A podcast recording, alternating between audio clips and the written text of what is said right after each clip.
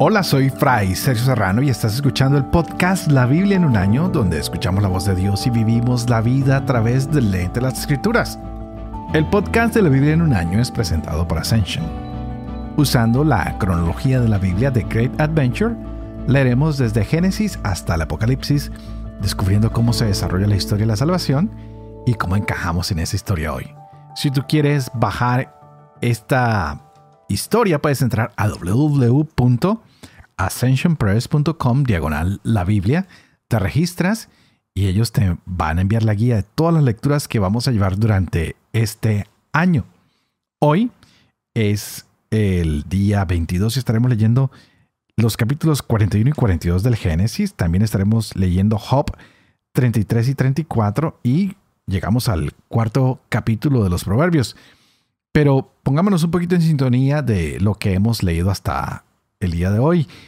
Vamos con los patriarcas, estamos con José, ya está en Egipto, no le ha ido nada bien en cuanto que han conspirado en su contra, está en la cárcel, ya empezó a interpretar sueños y alguien que salió beneficiado y que se suponía que iba a pedir misericordia por él, ¡pup! se olvidó de él.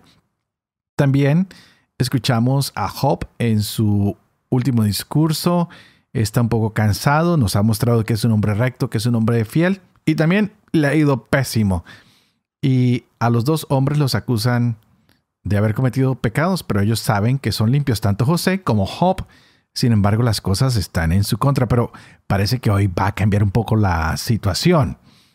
Después de que vemos a José dos años en la prisión, llega el momento de que él sea elevado al poder y debe notarse que esto no fue provocado por los hombres o por lo que normalmente nosotros usamos para alcanzar la grandeza.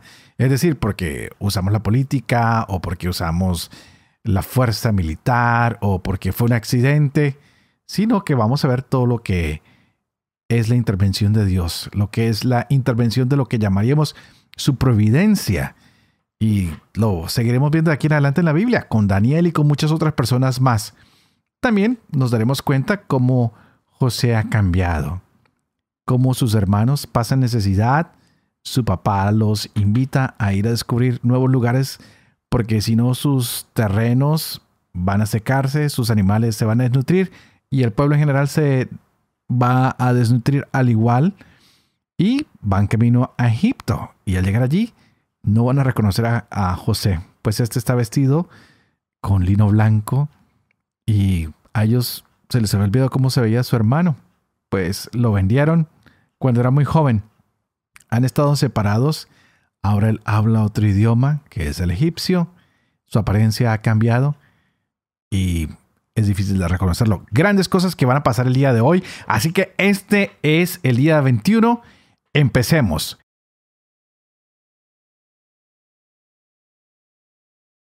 Génesis capítulo 41. Al cabo de dos años, el faraón soñó que se encontraba a la orilla del río. De pronto subieron del río siete vacas hermosas y lustrosas que se pusieron a pastar entre los juncos. Pero resulta que detrás de aquellas subieron del río otras siete vacas de mal aspecto y flacas, las cuales se pararon al lado de las otras vacas en la margen del río y las vacas de mal aspecto y flacas se comieron a las siete vacas hermosas y lustrosas. Entonces el faraón se despertó. Y dormido de nuevo, soñó que siete espigas crecían en la misma caña, lozanas y buenas. Pero resulta que otras siete espigas flacas y asolanadas brotaron después de aquellas, y las espigas flacas consumieron a las siete lozanas y llenas. Despertó el faraón y resultó que era un sueño. Aquella mañana estaba inquieto su espíritu y mandó llamar a todos los magos y a todos los sabios de Egipto. El faraón les contó su sueño, pero no hubo quien se lo interpretara al faraón. Entonces el jefe de coperos habló al faraón diciéndole, Hoy me acuerdo de mi falta. El faraón se había enojado contra sus siervos y me había puesto bajo custodia en casa al jefe de los guardias, a mí y al jefe de panaderos. Entonces los dos tuvimos sendos sueños en una misma noche, tanto yo como él, cada uno con un sentido propio. Había allí con nosotros un muchacho hebreo, siervo del jefe de los guardias. Le contamos nuestro sueño y él nos dio el sentido propio de cada cual. Y resultó que según nos lo había interpretado, así fue. A mí me restituyó el faraón en mi puesto, y a él lo colgó.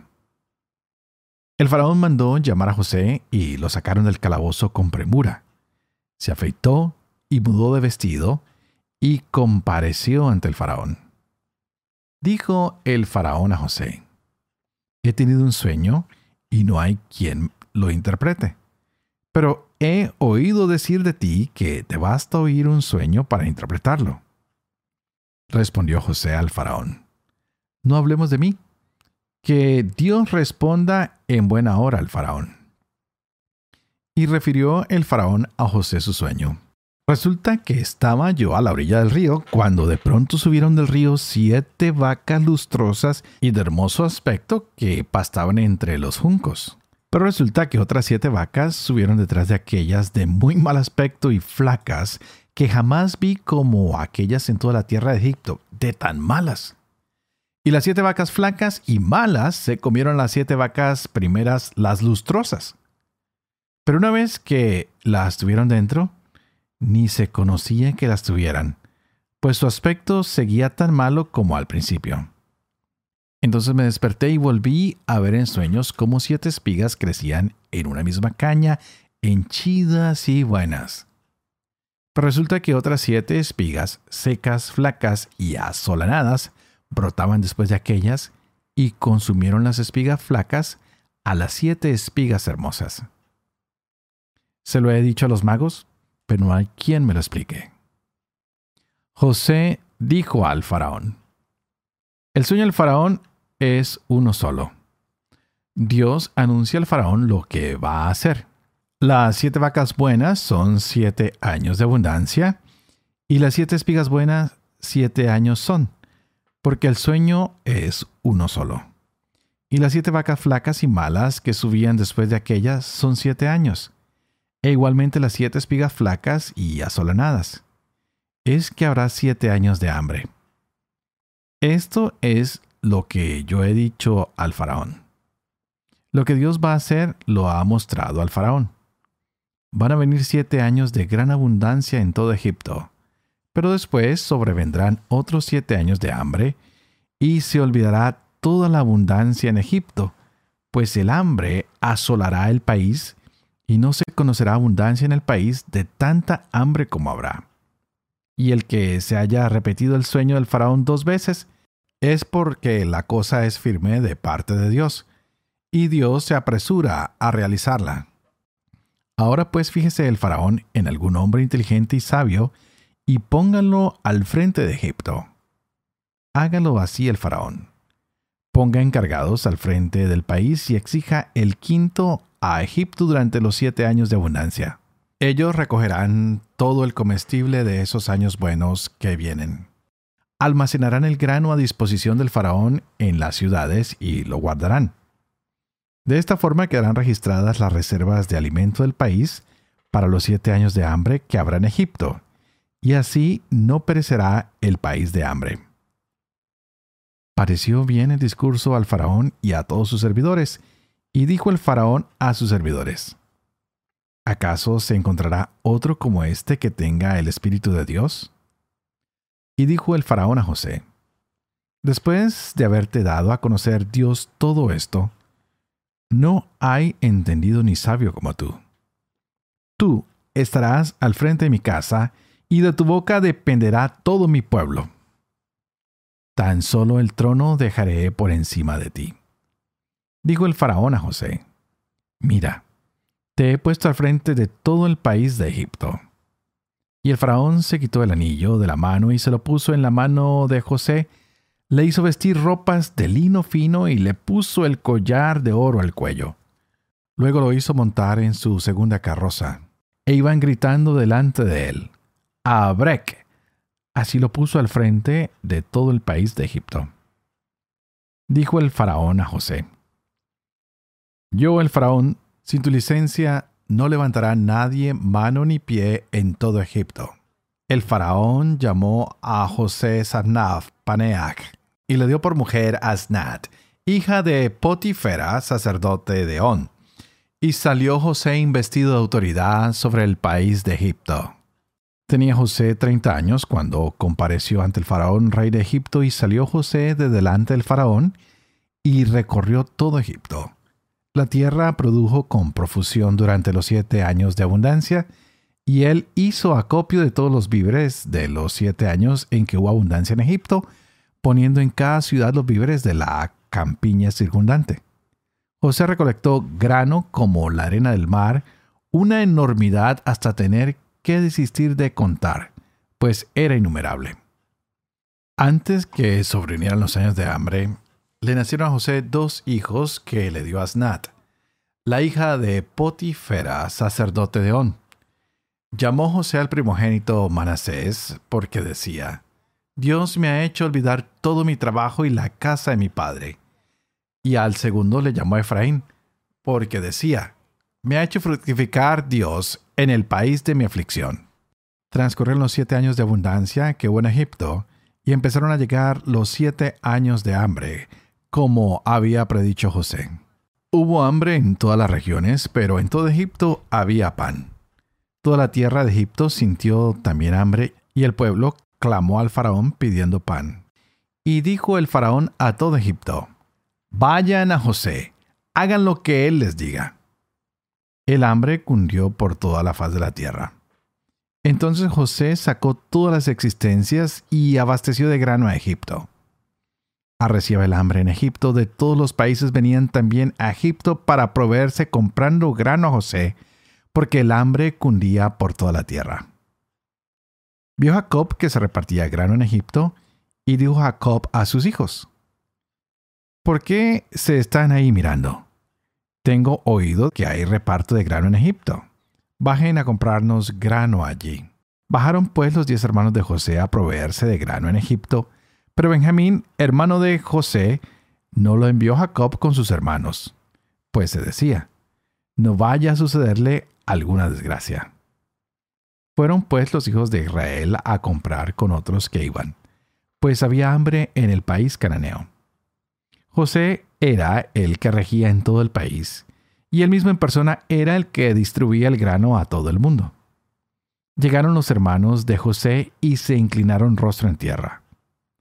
Vio José a sus hermanos y los reconoció, pero él no se dio a conocer, y hablándoles con dureza les dijo, ¿De dónde vienen?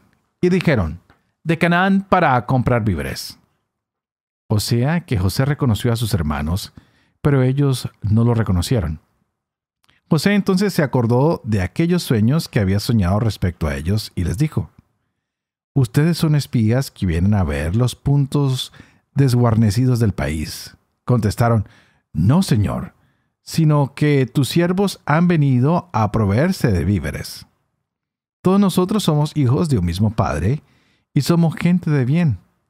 Tus siervos no son espías. Replicó, nada de eso a lo que vienen es a ver los puntos desguarnecidos del país. Le dijeron, tus siervos somos dos hermanos, hijos de un mismo padre en el país cananeo, solo que el menor está actualmente con nuestro padre y el otro no existe. José replicó, lo que yo les dije son espías. Con esto serán probados. Por vida del faraón, no saldrán de aquí mientras no venga su hermano pequeño acá. Envíen a cualquiera de ustedes y que traigan a su hermano mientras los demás quedan presos. Así serán comprobadas sus afirmaciones, a ver si la verdad está con ustedes. Que si no, por la vida del faraón, espías son. Y los puso bajo custodia durante tres días. Al tercer día les dijo José, hagan esto, pues yo también debo a Dios, y vivirán. Si son gente de bien, uno de sus hermanos se quedará detenido en la prisión mientras los demás hermanos van a llevar el grano que tanta falta hace en sus casas. Luego me a su hermano menor. Entonces se verá que son verídicas sus palabras y no morirán. Así lo hicieron ellos. Y se decían el uno al otro. A fe que somos culpables contra nuestro hermano, cuya angustia veíamos cuando nos pedía que tuviéramos compasión y no le hicimos caso. Por eso nos hallamos en angustia. Rubén les replicó, ¿no les decía yo que no pecaran contra el niño y no me hicieron caso? Ahora se reclama su sangre. Ignoraban ellos que José les entendía, porque mediaba un intérprete entre ellos. Entonces José se apartó de su lado y lloró. Y volviendo donde ellos, tomó a Simeón y lo hizo amarrar a vista de todos. Mandó José que se les llenaran los envases de grano, que se devolviera a cada uno su dinero en la talega y que se les pusieran provisiones para el camino.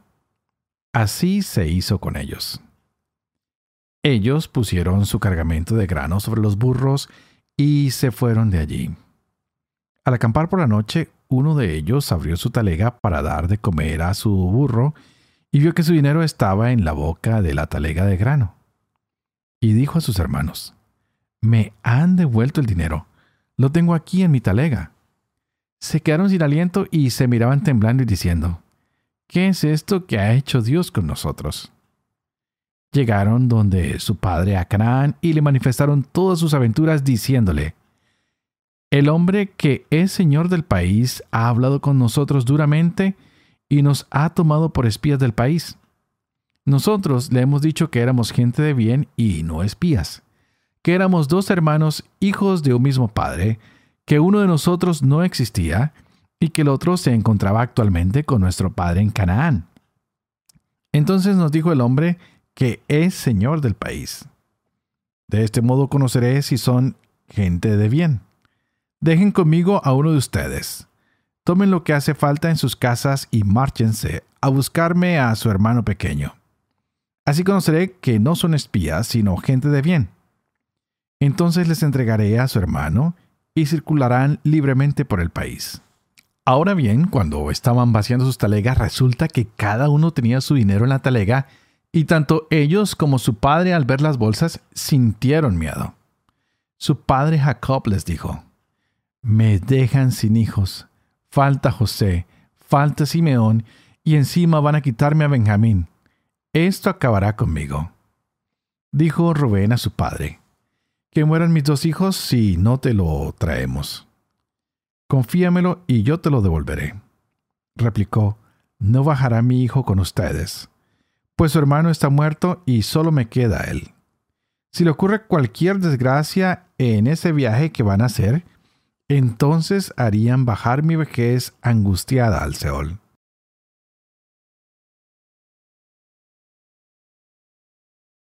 Job capítulo 33 Escucha Job mis palabras Oye bien lo que te digo. Voy a abrir ahora la boca a formar palabras con mi lengua. Te hablo con toda sinceridad. Mis labios dirán la verdad. Si puedes, respóndeme ante mí con firmeza. Para Dios soy como tú, formado también de arcilla, pues me hizo el soplo de Dios y Chadai me alentó vida. No pienso llenarte de terror.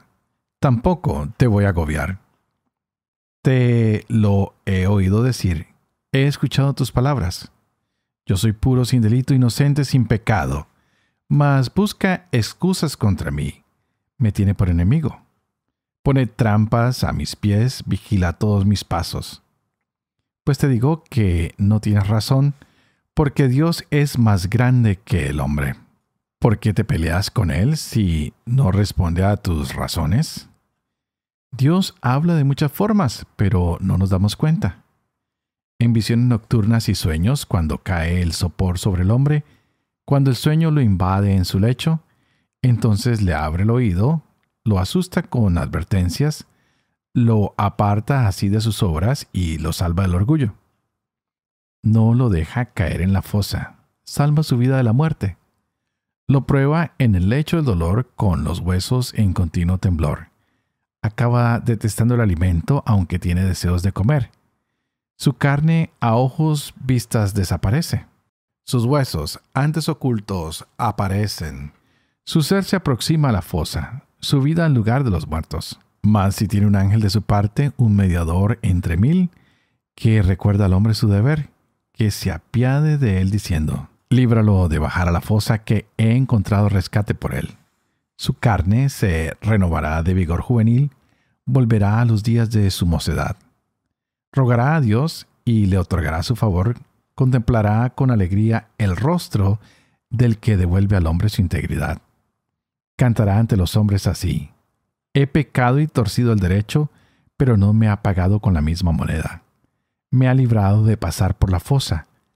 Ha llenado mi vida de luz.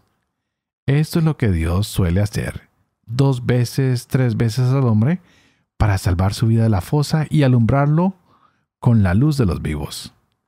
Atiende, Job, escúchame. Calla que yo hablaré. Si tienes algo que decir, respóndeme. Habla, pues deseo darte la razón. De lo contrario, escúchame. Calla y te enseñaré sabiduría. Eliú retomó su discurso. Escuchen sabios mis palabras. Préstenme atención los doctos, que el oído distingue las palabras lo mismo que la boca los sabores. Distingamos, pues, lo que es justo. Sepamos entre todos lo que es bueno.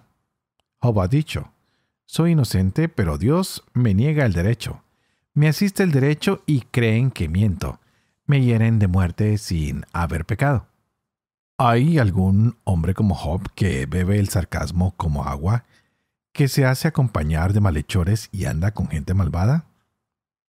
¿No dice al hombre no aprovecha estar a buenas con Dios? Escúcheme pues, sensatos, lejos de Dios la maldad, la injusticia de Chadai. Dios paga al hombre según sus obras, trata a cada cual según su conducta. Está claro que Dios no obra mal, que Chadai no tuerce el derecho. ¿Quién le confió el cuidado de la tierra? ¿Quién le encargó de todo el universo? Si solo prestara atención a sí mismo, si centrara en sí su espíritu y su aliento, toda carne a la vez moriría, el hombre al polvo volvería. Pero si sabes comprender, escucha, presta oído a mi voz y a mis palabras. ¿Podrá gobernar quien odia el derecho? ¿Vas a condenar al justo supremo capaz de llamar al rey canalla? ¿De tratar a los nobles de bandidos? no tiene preferencia por los príncipes ni favorece al grande contra el débil, pues todos son obra de sus manos. Mueren de repente en plena noche. La gente se agita y desaparece. El tirano es depuesto sin esfuerzo. Él vigila el camino del hombre. Se da cuenta de todos sus pasos. No hay sombras ni espesa tiniebla que puedan ocultar al malhechor. Dios no asigna un plazo al hombre para comparecer a juicio ante él. Destruye al poderoso sin tener que indagar y a otros establece en su lugar como conoce bien sus acciones, de noche las trastorna y pulveriza, los azota igual que a criminales en la plaza pública los encadena por no haber querido seguirlo, por no entender sus designios, provocando ante Dios el grito del débil, haciéndole oír el grito del pobre. Si se queda inmóvil, ¿quién condenará? Si esconde su rostro, ¿quién lo verá? Pero él vela sobre hombres y países para evitar que reine el impío, que el pueblo sea engañado. Si alguien dice a Dios, me arrepiento, ya no lo haré, lo que no veo, házmelo ver. Si he obrado mal, no recaeré. ¿Debería, según tú, castigar? Pero tú rechazas su criterio dado que tú decides y no yo. Haznos partícipes de tu ciencia. Pero la gente sensata me dirá lo mismo que los sabios que escuchen. ¿No habla Job con sensatez? ¿No son juiciosas sus palabras? Tenga bien probarlo a fondo, pues responde igual que un malvado. A su pecado añade la rebeldía, entre nosotros siembra la duda, multiplica sus palabras contra Dios.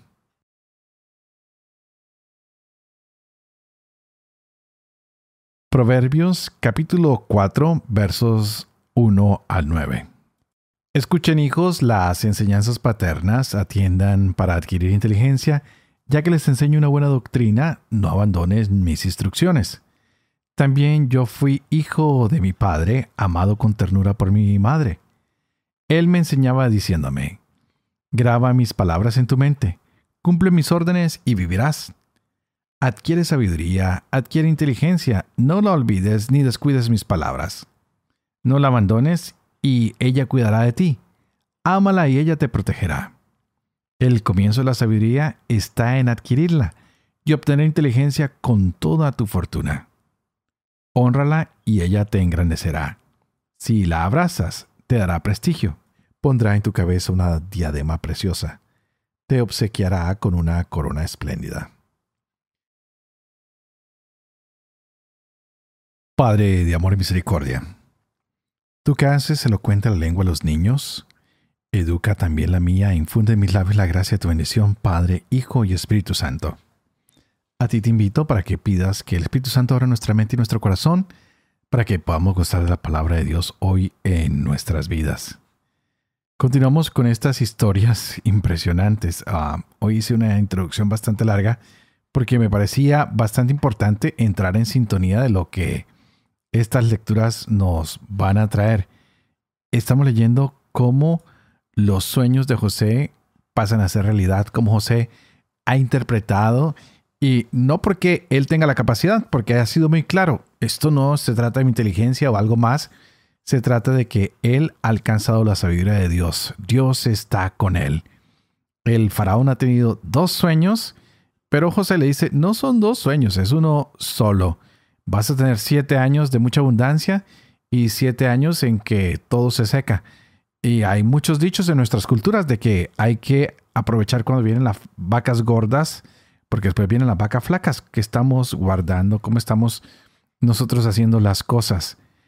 ¿Qué estás haciendo tú con estos momentos de abundancia que hay o qué estás haciendo con lo que se ha recolectado, con lo que se ha guardado?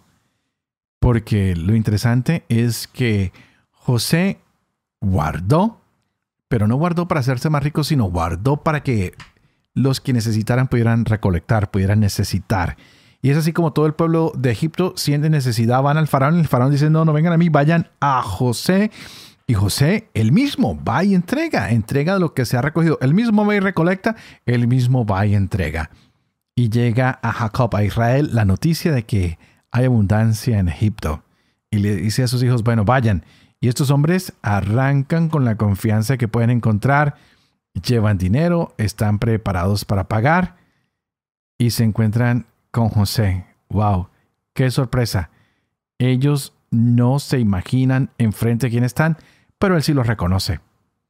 Han venido a Egipto a conseguir provisiones y alimento para vivir, y cuando llegan, pues qué sorpresa la de José, quien con palabras fuertes los trata como espías, y ahí ellos le cuentan la historia. Dicen, somos doce. Y hay uno que no está con nosotros, se ha quedado con el papá y hay otro que no está. Y José toma esta decisión de dejar a uno de ellos preso. Pero antes de eso, lloró. El encontrarnos a veces con nuestras propias realidades que nos han despreciado, que nos han maltratado, que nos han mancillado, nos duele. Aunque nos esté yendo bien, ha quedado esa herida que hay que sanar. Qué lindo que hoy pudiéramos sanar todas esas heridas, especialmente las que han dejado nuestra propia familia, tal vez nuestros padres, tal vez nuestras personas amadas o nuestros hermanos. Hoy José lloró amargamente y deja preso a Simeón. Wow. Y los demás regresan con provisiones donde su padre le cuentan la historia de lo que está pasando. E Israel se niega a mandar a su hijo Benjamín. Pero Rubén hace un juramento y dice, mire, sobre mi cabeza, lo juro por mis hijos, yo voy a proteger a Benjamín. Así que ya mañana nos encontraremos con lo que continúa de la historia. Por otro lado, tenemos a Job, como hoy vemos que tiene que cambiar su relación de cómo se habla con Dios, con sus amigos, con sus acusadores. Y parece que Dios lo va a conducir por una actitud de humildad. Y así tenemos que actuar nosotros también para dejarnos utilizar por Dios, para saber por qué a veces hay cosas que nos disciplinan en nuestra vida, que parecen oscuras, que parecen negativas, pero tanto a Job como a José, estos momentos de oscuridad solo les ayudaron a descubrir aún más y aún más que hay un Dios que es grande, que hay un Dios que es fiel. Estas palabras que hemos leído nos ayudan a entender que aunque hayan muchas dificultades en la vida, a veces nosotros tenemos que colocarnos en el lugar de los demás y entenderlos también y pedir que el Señor tenga misericordia de cada uno de los que están sufriendo en este momento. Tal vez tú ya pasaste por este sufrimiento, tal vez ahorita estás pasando, tal vez hay gente que te juzga y que quiere incriminarte por cosas que no has hecho, que, que no tienen que ser. Pero lo vimos en José. Fue incriminado, fue vendido, fue maltratado, fue mancillado y hoy está resplandeciente. Señor ha puesto sabiduría en él y él la ha sabido utilizar. Lo mismo estamos viendo con Job. Todos le querían caer encima y este hombre que está a un lado parece que interviene, no es de sus tres amigos, es alguien más diferente uh, y que ahora empieza a dar una visión distinta, lo cual le va a servir a Job para aprender a relacionarse de manera diferente con todas las personas que están a su alrededor, así como le pasó a José. Tiene que relacionarse de manera diferente con sus hermanos. Ya José no es el mismo ni interna ni externamente, pero ha dejado que Dios toque su vida, que lo ayude en estos momentos difíciles. Así que pidámosle al Señor hoy que nos acompañe, que nos ilumine, que no olvidemos ser misericordiosos incluso con aquellos que nos han tratado mal, con aquellos que han atentado con nuestra propia vida y con nuestra propia integridad. Por favor, oren por mí para que sea fiel al ministerio que se me ha confiado, para poder vivir con fe lo que hemos leído y enseñado en este día, para que pueda creer en lo que enseño y para que sobre todo lo pueda vivir y que la bendición de por eso que es Padre, Hijo y Espíritu Santo, descienda sobre ustedes y los acompañe siempre. Que Dios los bendiga.